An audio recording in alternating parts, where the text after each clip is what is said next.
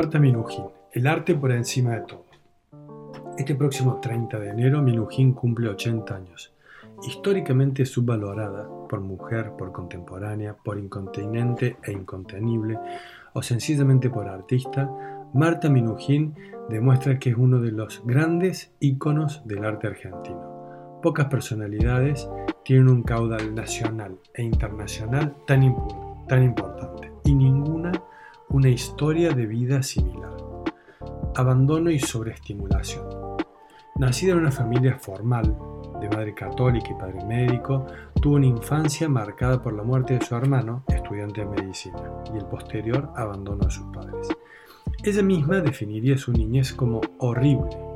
Su carácter, al comienzo retraído, floreció en fuego desde la adolescencia incontenible y atravesada por un rayo creativo, estudió arte desde los 12 años. Con la personalidad en proceso de modelado, sus primeros amigos, mayores que ella, fueron quienes compartían el aura en Bellas Artes, Le Parc, Polecelo, Perezelis y otros precursores. Eran tiempos convulsionados desde todo punto de vista. El arte, la política y el pensamiento constituían una masa que hervía a borbotones de colores. Su familia hubiera querido una carrera para que se ganase la vida, pero ella eligió trabajar para la inmortalidad. El amor constante. Viviendo con intensidad adolescente se enamoró. Impredecible, eligió un compañero completamente fuera de escena. Con solo 16 años y un documento falsificado, se casó junto a Juan Carlos Gómez Sabaín, con quien compartió una inusual pareja de 50 años hasta 2021 cuando la viudez les separó. Gómez Sabaini, encumbrado economista, no era un actor de reparto. Directivo de la OEA, el BID y otros organismos internacionales, fue un reconocido colaborador en temas tributarios en el periodo de Alfonsín. El amor es como el arte, libre, una frase para explicar su pareja. Marta no es la mamá del actor Juan Minujín, es su tía. Su hijo es Facundo Gómez Minujín, actual presidente de JP Morgan para la Argentina y el Cono Sur, y expresidente de la Fundación Arteba. Su otra hija es Gala Gómez Minujín, experta en relaciones internacionales y también colaboradora de Arteba. Poco después de casarse, su vida comenzó a vibrar entre distintas partes del mundo. A los 18 años ganó una beca al Fondo Nacional de las Artes y se radicó en París, donde se vinculó con los grandes artistas de los 60, como Lemebel o Cristo, y pensadores como Sartre. Este último le influyó sustancialmente con sus ideas existencialistas. En esa época se edificarían dos pilares interiores de la artista. El arte lo es todo y la obra es trascendente al objeto. Desde entonces sacrificaría su persona cediendo todo para la creación aunque le consuma, como el fuego. Lo mismo con sus piezas. Convencida que las obras tienen alma, se despojaría de la materialidad como recurso y se aferraría a las ideas de cada trabajo. Enfocada en producir, eligió vivir en un galpón sin las condiciones mínimas de habitabilidad. El baño y la calefacción eran lujos innecesarios. La fábrica Minujín requería espacio y la persona tuvo que resignar las comodidades mínimas para tener un sitio capaz de albergar, por ejemplo, los colchones que usaría en, sus instalaciones de esa época. Su primer happening, consistió en la quema de toda su producción artística. Nacía la artista conceptual, la creadora interesada en relacionar y darle sobrevida a la obra dentro de los asistentes. Pasarían los años, las décadas y los trabajos de Minujín serían comidos o regalados entre los espectadores. En esa época también comienza un cambio formal en su obra y persona. Deja atrás la angustia existencial y su correspondiente aspecto oscuro y adopta una lógica más pop y estridente. Esa condición global y social del movimiento sería la gramática de toda su obra posterior. El pop le salvó la vida. Los colores influyen en ella, así como la risa tiene color. Soy mi mejor obra. Menos existencialista y más conceptual, Minujín conduce su trayectoria hacia Estados Unidos, a finales de la década de los 60, donde la movida la acoge como una actriz necesaria.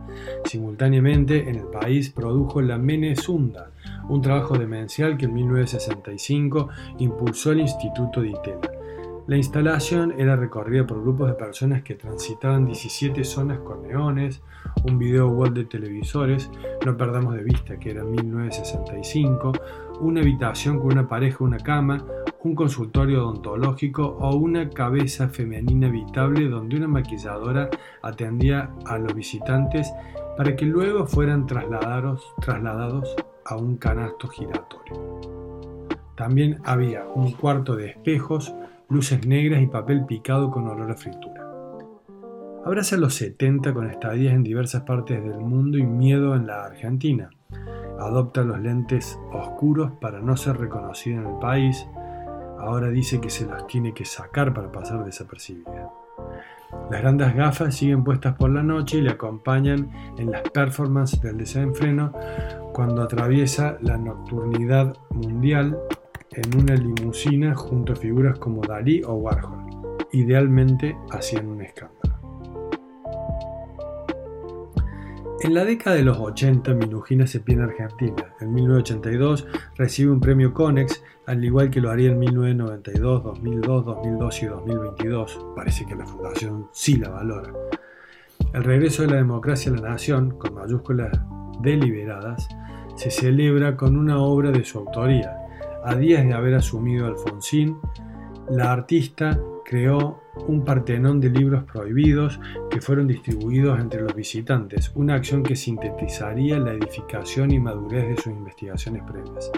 Grandes obras que dialogan con el paisaje y la ciudad, producidas con equipos de colaboradores dirigidos por su liderazgo energético conceptuales, nos referimos al arte de las ideas y no de los objetos, y que se vinculan e interpelan a los asistentes. Tragarte, llevarte, divertirte, dormirte o mancharte integran al arte de forma trascendente en la vida de quienes participan. La dimensión política, presente en instalaciones como el Partenón, continúa durante esta década con Pago de la deuda externa argentina 1985 a Andy Warhol, una performance en la que entregó choclos, el oro latinoamericano, de forma simbólica. Los 90 son un periodo borroso para el artista y su producción. Sus trabajos son menos reconocidos y se diluyen un tiempo marcado por el consumo de drogas que la misma artista reconoce como encierro. En 2004 la detuvieron por tenencia de cocaína, una instantánea que recuerda como un punto sin retorno para reinventarse y llegar a hoy. Solo tomó café. En la década siguiente, 2010-2020, despeja todas las dudas sobre la potencia de sus trabajos, que ingresaban a los grandes museos del mundo. Marta hace un lobo marino de alfajores Habana 2014 para inaugurar el nuevo Museo Mar acá y comenzamos a entender que tenemos entre nosotros a una de las artistas más relevantes del mundo.